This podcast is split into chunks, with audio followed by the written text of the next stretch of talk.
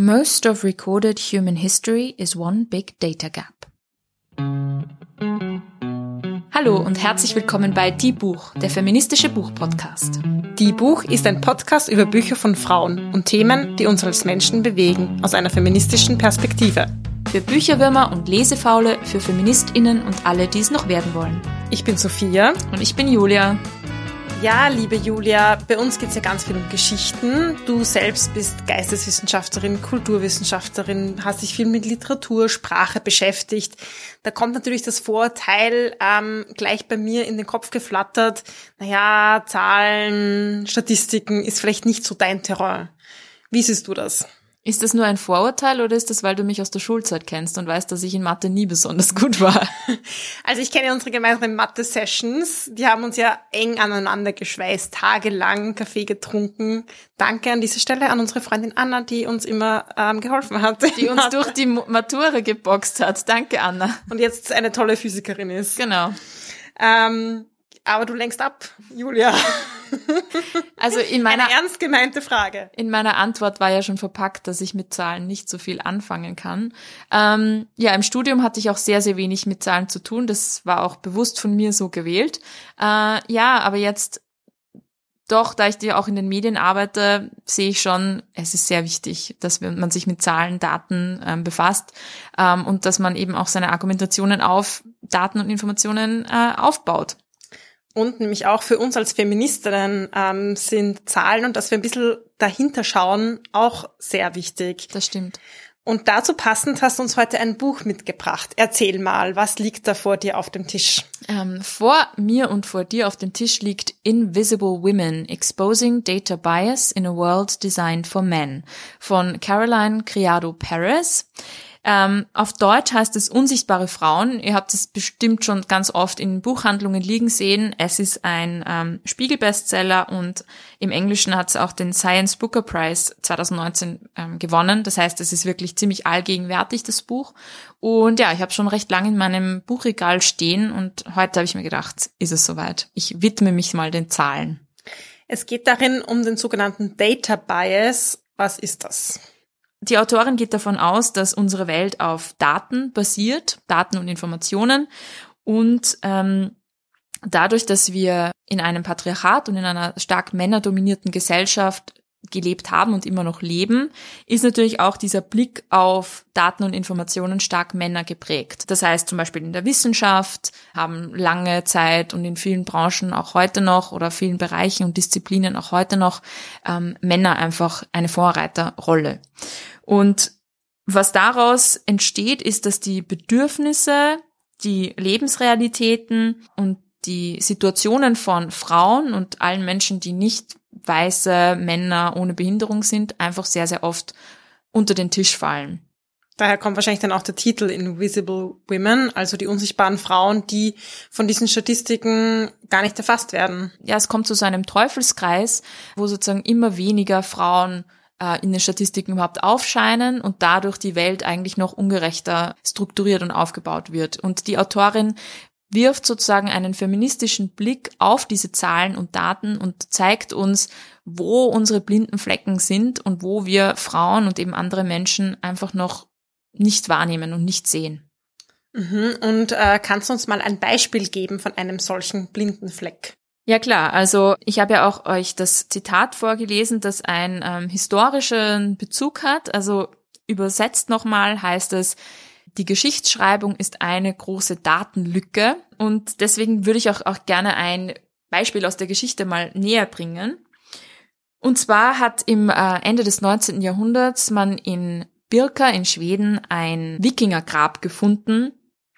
Das waren, also da wurde ein Skelett gefunden, es wurden einige Grabbeigaben gefunden, wie zum Beispiel ähm, ein Speer, eine Axt, Schwert, zwei Pferde und ein Brettspiel. Und aufgrund dieser Grabbeigaben ähm, hat man sozusagen gefolgert, die Männer, die das Grab gefunden haben, das muss ein Krieger gewesen sein, das muss ein Mann gewesen sein. Sie haben da sozusagen ihre eigene Vorstellung von, ähm, welche Geschlechterrollen passen zu diesem, zu diesen Grabbeigaben. Dadurch haben sie sozusagen diesen Fund bewertet. Und 2017 hat man durch DNA-Analysen allerdings herausgefunden, dass dieses Skelett von einer Frau stammt.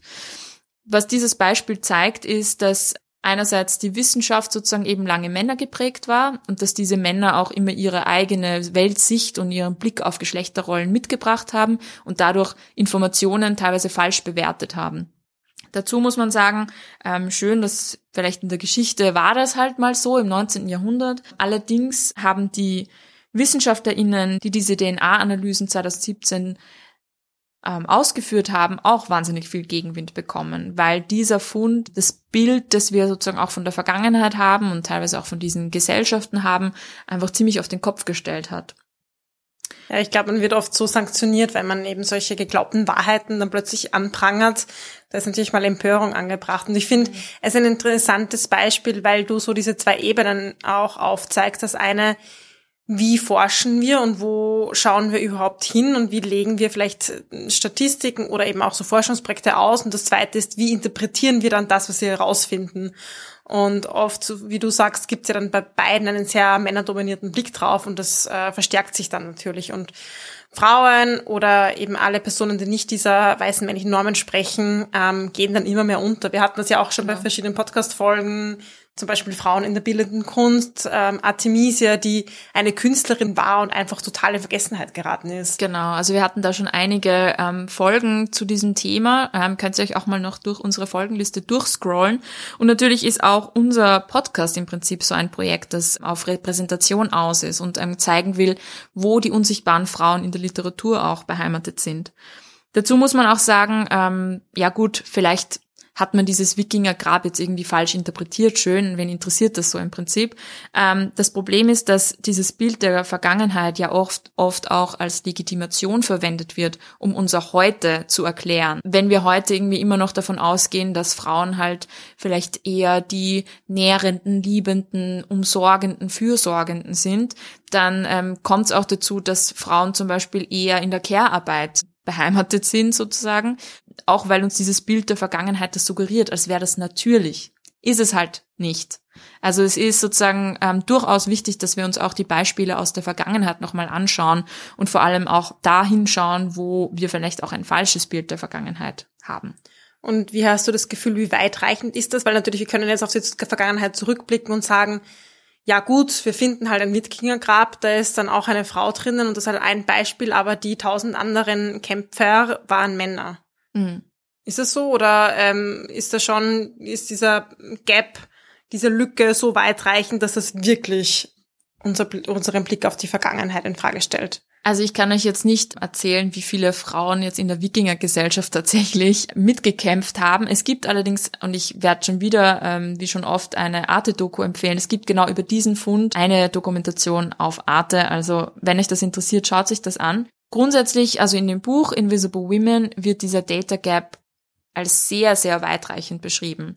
Also von äh, Gesundheit über Verkehrssicherheit, über die Art und Weise, wie äh, Schneeräumungen auf Straßen funktioniert, ähm, über die ähm, eben unbezahlte Care-Arbeit, die Frauen leisten, über, ja, also Toiletten, äh, also wir können dann gerne noch einige ähm, Beispiele besprechen, aber es ist wirklich, es durchdringt fast jeden oder praktisch jeden Aspekt unserer Welt und unseres Lebens und wir müssen da überall hinschauen. Mich würde jetzt das Thema Gesundheit total interessieren, mhm. weil gerade Frauen- und Männerkörper ein heißes Diskussionsthema und natürlich in Zeiten von Pandemien und Co. auch äh, mega aktuell. Also kannst du mir da so ein Beispiel geben?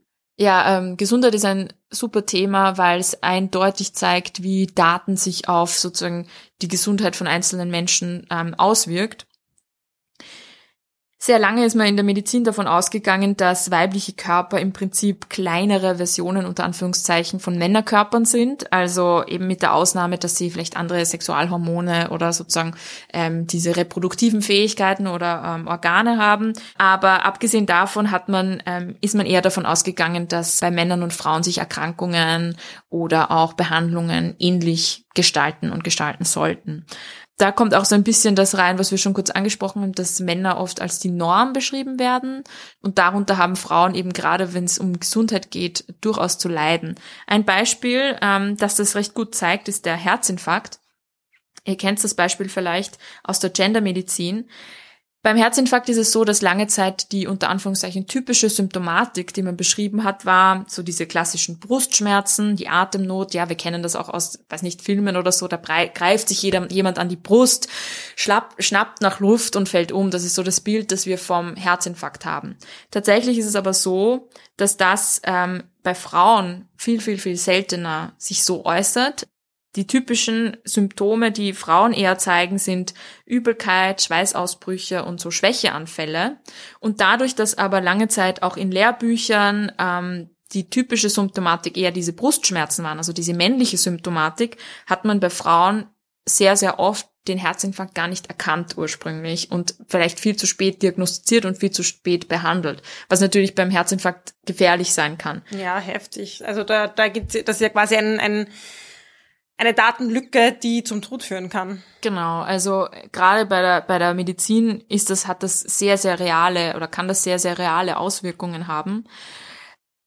Auch durch sozusagen Erkenntnisse, die dann gezeigt haben, okay, Männer und Frauen sind da doch irgendwie doch sehr unterschiedlich, ähm, hat sich dann eben, wie ich schon kurz angesprochen habe, die Gendermedizin entwickelt, die schaut sozusagen auf geschlechtsspezifische Unterschiede zwischen Männern und Frauen, aber auch nicht nur, sondern ähm, das Geschlecht wird da auch durchaus als Kontinuum wahrgenommen, damit sozusagen alle Geschlechter eine gute Behandlung ähm, ähm, erfahren können. Und ähm, ja, schaut da eben ganz genau hin, äh, welche Unterschiede gibt's denn. Wenn man das nicht machen würde, wie es eben lange Zeit nicht passiert ist, dann können Dinge passieren wie Medikamente, die, ähm, was nicht hauptsächlich an Männern getestet wurden, werden an schwangere Frauen verschrieben und die Kinder, äh, die ungeborenen Kinder ähm, kommen dann mit ähm, Behinderungen oder Missbildungen zur Welt. Also das ist auch in den 70er Jahren oft passiert. Das waren eben so Erfahrungswerte, wo man dann gecheckt hat, oh okay, vielleicht sind Männer, äh, sind Frauen doch keine kleineren Männer mit mit Babybäuchen so ungefähr. Ja. Ähm, und die Autorin listet wirklich irre viele Studien auch auf ähm, in dem Buch, die zum Beispiel zu wenige Frauen als Probandinnen haben oder die zwar Frauen als Probandinnen auch haben, aber dann diese geschlechtsspezifischen Unterschiede in den Statistiken nicht aufschlüsseln, sodass man daraus dann keine Schlüsse ziehen kann. Sie zeigt auch, dass in Lehrbüchern, medizinischen Lehrbüchern ähm, lange Zeit wirklich nur Männer oder meistens Männer als die Norm beschrieben werden. Und wie gesagt, wenn man uns den Herzinfarkt anschaut, hat das wirklich sehr, sehr reale Auswirkungen. Eine vielleicht positive Entwicklung, ähm, die wir jetzt aus der aktuellen Situation ziehen können, weil wir uns ja gerade äh, nach wie vor in einer Pandemie befinden. Durch die Corona-Pandemie, da habe ich so einen Artikel gefunden von der Österreichischen Akademie der Wissenschaften, die ich euch, den ich euch auch noch in den Shownotes natürlich verlinke. Ähm, durch die Corona-Pandemie ist uns auch sehr bewusst geworden, dass auch zum Beispiel bei Covid-19 Männer und Frauen recht anders reagieren oder auch andere Risiken haben.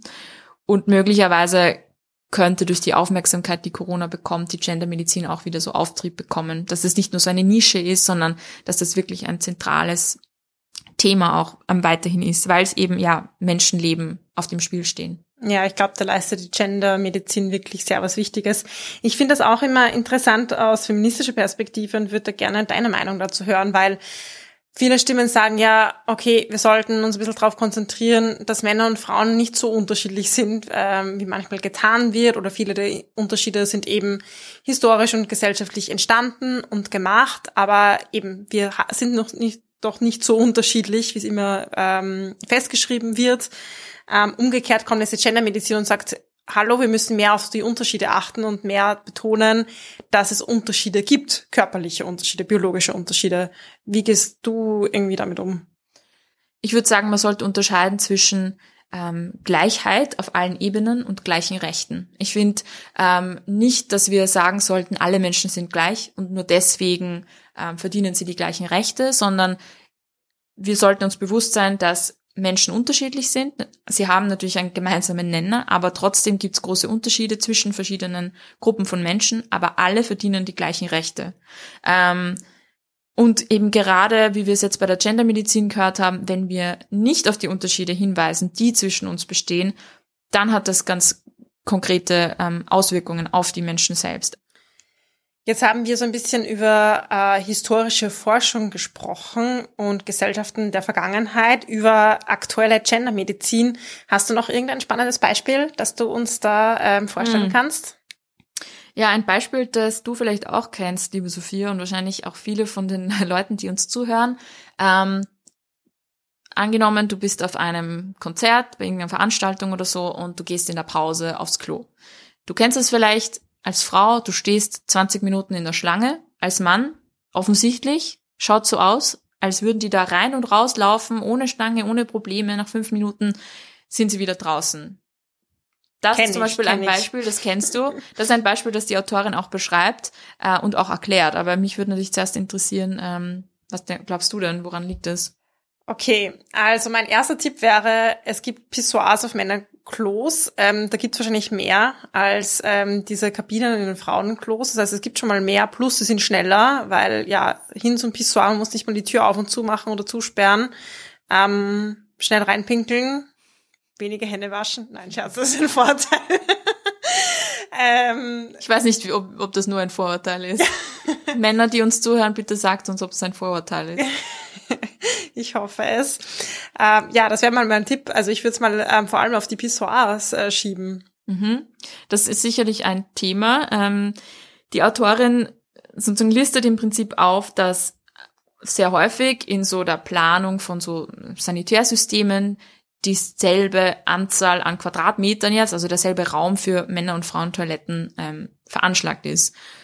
Da reden wir natürlich jetzt nicht darüber, ähm, über das ganze Thema, dass es mehr genderneutrale ba äh, WCs sozusagen geben sollte. Das ist natürlich auch super wichtig. Aber in dem Fall reden wir jetzt nur über Männer- und Frauen-WCs. Ähm, und du hast schon angesprochen, bei Männer-WCs sind unter anderem Pissoirs drinnen, was natürlich sozusagen weniger Platz braucht. Das heißt, es gibt mehr Möglichkeiten, ähm, auf die Toilette zu gehen. Bei Frauen nur Kabinen. Aber ein äh, weiterer Aspekt ist noch, dass erstens mal Frauen öfter mit Kindern unterwegs sind, weil sie eben Betreuungspflichten, Care-Arbeit, äh, Betreuungspflichten haben und Care-Arbeit ausführen, öf öfter mit älteren Menschen unterwegs sind. Dann menstruieren viele Frauen ähm, und ähm, manche Frauen sind auch schwanger. Das heißt, dann, weiß nicht, muss man vielleicht öfter auf die Toilette gehen oder es dauert länger. Ähm, das heißt, das sind alles Aspekte, die dazu führen, dass es einfach am Klo bei Frauen einfach oft staut. Und dahingehend müsste man sich dann überlegen, okay, sollten dann Frauen-WCs vielleicht größer sein, mehr Platz haben, mehr Möglichkeiten haben einfach um das halt auszugleichen, weil man andere Bedürfnisse hat, als jetzt mal nur kurz ins Pissoir zu pinkeln. Mm. Und ich finde, das Beispiel zeigt doch irgendwie wunderbar, dass es einerseits natürlich als, als Frau fällt es mir schwerer, im Stehen in einem Pissoir zu pinkeln. Andererseits habe ich aber auch diese gesellschaftlichen äh, Komponenten, wie zum Beispiel, ich gehe mit einem Kind aufs Klo oder so. Ähm, das, also das zeigt, ich finde ich ganz gut, dass es eben beide Faktoren gibt. Genau, genau, die biologischen ähm, oder körperlichen ähm, Unterschiede und die sozialen. Also ich würde mir immer wünschen, und wenn ich dann meinen Wunsch kurz an alle Raumplanerinnen dieser Welt anbringen kann, mehr ähm, Waschbecken direkt auf den Klos. Ich finde gerade, keine Ahnung, wenn ich am Klo bin und dann muss ich immer diese Türklinken benutzen und ich will aber Menstruations- und Periodenprodukte verwenden. Ach, ich finde, das hat irgendwie niemand mit bedacht bei den ganzen Klos. Mhm, voll. Ja, und ich meine, da habe ich auch noch eine witzige Anekdote dazu, weil ähm, ich war einmal in, in Italien auf so einem kleinen ähm, Flughafen und ähm, auf der Frauentoilette und die wurde offensichtlich umgebaut. Ähm, das war vorher eine Männertoilette denn an der Seite, wo die ganzen ähm, Waschbecken angebracht waren, gab's unglaublich viele Steckdosen mit so kleinen Symbolen, also so Icons für Rasierapparate. Und ich meine nicht nur, dass ich mir gedacht habe, okay, wie viele Männer können sich denn gleichzeitig rasieren? Ähm, also waren gefüllte 50. Gleichzeitig habe ich mir auch gedacht, okay, Offensichtlich hat da jemand ähm, das Bedürfnis erkannt, dass Männer oder manche, Men manche Menschen haben, die sich eben rasieren wollen zwischen Flügen oder so und hat dieses Bedürfnis dann sozusagen umgelegt in die Planung und hat das ja mitbeachtet und mitbedacht. Und das zeigt halt irgendwie, dass, dass verschiedene Gruppen von Menschen in der Planung von Dingen ähm, involviert sein müssen, um diese Bedürfnisse ja, halt zu bedenken. Ich habe mir auch gedacht, es geht auch in dem Buch überhaupt nicht darum und auch nicht in, in dieser Folge und auch nicht bei mir persönlich, dass ich mir denke, äh, Frauen sollten alles planen, weil Frauen wissen alles besser. Ich habe keine Ahnung davon, wie man ein Männerklo plant. Ich weiß nicht, was man, wie man Pissoirs anordnet oder wie das am besten gemacht oder wie viele Steckdosen man für Rasierapparate braucht. Weiß ich nicht. Aber sozusagen ich weiß, was ich auf einer Frauentoilette brauche oder brauchen würde. Und diese verschiedenen Perspektiven einzubeziehen, ist halt, wäre halt wichtig, wird aber oft nicht so wirklich gemacht. Ja, partizipative Planung ist, glaube ich, so ein äh, Stichwort. Partizipative Planung. Ja, hast du das schon mal gehört? Nein. Ja, das ist so, ich glaube, das Ding so in der Raumplanung. Okay, bitte äh, erklär uns mal auf. Das, also da geht es darum, ähm, eben verschiedene Menschen in Raumplanung mit einzubeziehen. Also das kann im Kleinen starten, wenn ich ein Wohnhaus plane oder eine kleine Parkanlage oder eben irgendwie Veränderungen in der Stadt, dass ich möglichst viele verschiedene Personen mit einbeziehe, um eben die Bedürfnisse zu erkennen. So wie du auch sagst, weil natürlich als einzelner Architekt oder auch Architektin kann ich natürlich nicht wissen, wie die unterschiedlichen Bedürfnisse sind. Voll. Ist ja auch bei Barrierefreiheit zum Beispiel super wichtig und ja. ähm, äh, ist auf alle Fälle was, was ich, äh, ja, was wir bedenken müssen. Super, habe ich schon wieder was Neues gelernt. Cool. Ich auch von dir, Julia. ähm, genau, also die Conclusio, die, die die Autorin auch im Buch zieht, ist ein bisschen eben, wie du schon gesagt hast, wir müssen sozusagen verschiedene, viele verschiedene Menschen jeweils in die Planung, auch in die Sammlung von Daten äh, mit einbeziehen und dass das eben auch sehr bereichernd sein kann. Also dass, wenn immer nur eine Gruppe von Menschen, die ihre Probleme zwar kennt, aber sich nie so mit anderen austauscht, ähm, Entscheidungen und Dinge in der Hand hält, dann werden wir auch nicht wirklich auf neue Lösungsansätze kommen. Also dass das auch was total Positives ist, dass wir andere Menschen und so viele verschiedene Menschen wie möglich einbinden. Absolut. Du hast gerade die Autorin angesprochen. Wer ist denn das? Wer ist denn das? Ist denn das? Ähm, das ist ähm, Caroline Criado Perez. Ähm, die ist Aktivistin, Autorin, Journalistin, ähm, lebt in Großbritannien und hat eben vor diesem Buch, das eben zum Bestseller geworden ist und vielfach ausgezeichnet, auch noch ein anderes geschrieben, uh, Do It Like a Woman, wo es auch um ähm, Frauen aus der Geschichte geht, die aktivistisch tätig waren. Sie selbst ist eben Aktivistin und hat unter anderem sich viel um eben so Repräsentation gekümmert in ihren in ihrem Aktivismus. Zum Beispiel hat sie es geschafft, dass eine Statue einer Frau, nämlich einer ähm, Suffragette, Millicent Fawcett, in London am Parliament Square errichtet wird.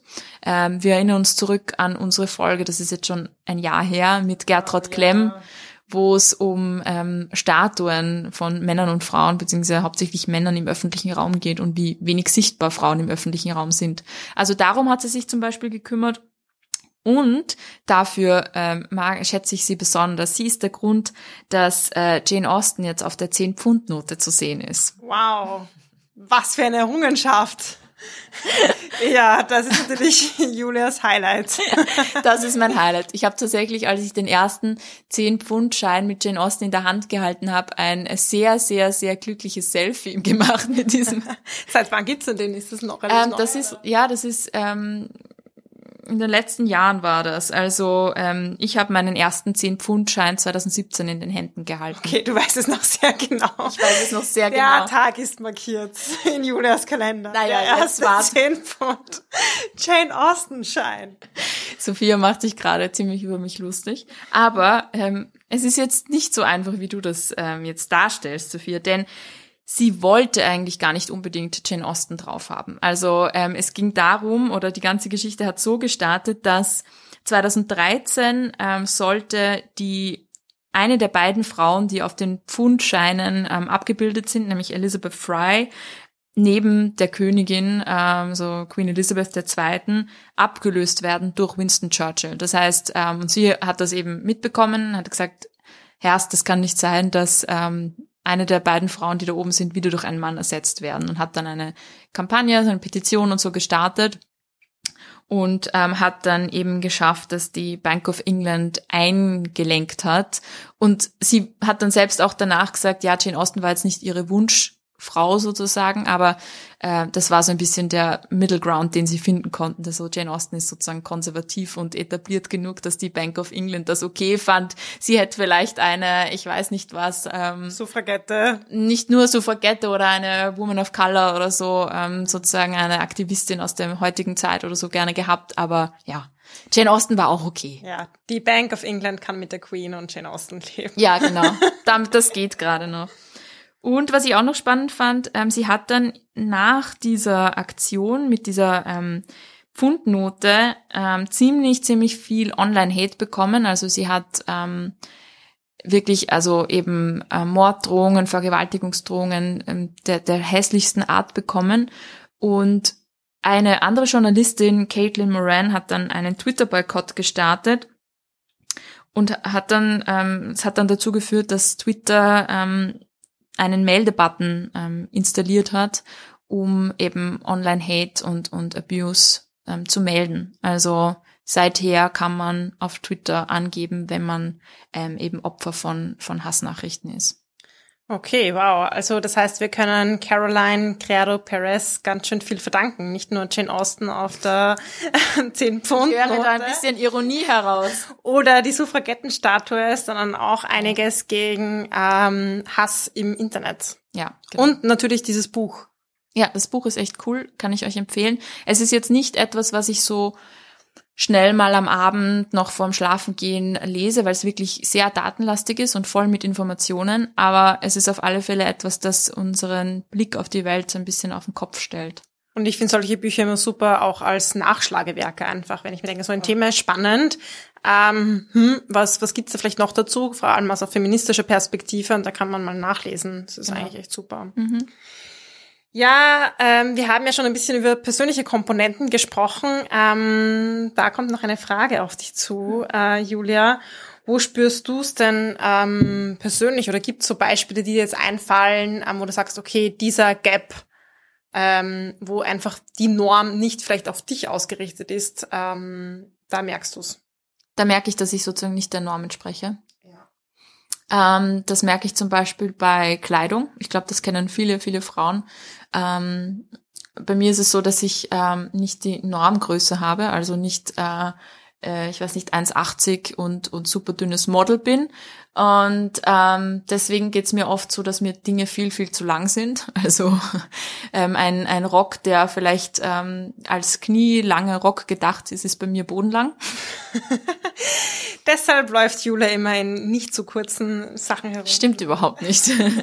Aber, ähm, und dazu muss ich auch noch eine ganz witzige Anekdote ähm, erzählen, ist mir auch so ein bisschen aufgestoßen oder aufgefallen. Ähm, während der Pandemie ähm, hat Florian Klenk, der ähm, Chefredakteur der Wochenzeitung Falter, mal gepostet auf Facebook, dass ähm, es doch nicht sein kann, dass FFP2-Masken einem erwachsenen Mann nicht passen. Und da fand, da ist mir so aufgefallen, das muss wohl das erste Mal gewesen sein, dass ihm was nicht gepasst hat, dass etwas nicht auf seinen Körper offensichtlich auf seine Größe oder auf seine Bedürfnisse irgendwie zugeschnitten war. Fand ich irgendwie total witzig, weil ich bin es eben voll gewohnt, dass Dinge mir nicht passen, dass sie mir zu groß, zu klein, zu kurz, zu lang oder was auch immer sind. Ähm, ja, hat mir so ein bisschen, hatte ich so ein bisschen das Gefühl, dass, dass ich da mit der männlichen Norm konfrontiert war. Ja, Florian Klenk, spüre deine Privilegien durch das harte Gummiband hinter deinen Ohren. Mit diesem Appell schließen wir diese Podcast-Folge und freuen uns aufs nächste Mal. Wir freuen uns auch, wenn Florian Klenk uns eine Nachricht schreibt. Natürlich. wir sind immer bereit für Diskussionen und Gespräche zu diesem Thema. Das war Die Buch, der feministische Buchpodcast. Ihr könnt unsere neuen Folgen jede zweite Woche auf unserer Website www.diebuch.at finden oder in eurer Podcast-App. Folgt uns außerdem gerne auf Instagram, Facebook und Twitter. Wir freuen uns immer über euer Feedback sowie angeregte Diskussionen. Schreibt uns dafür einfach eine E-Mail an plaudern.diebuch.at oder kontaktiert uns via Social Media.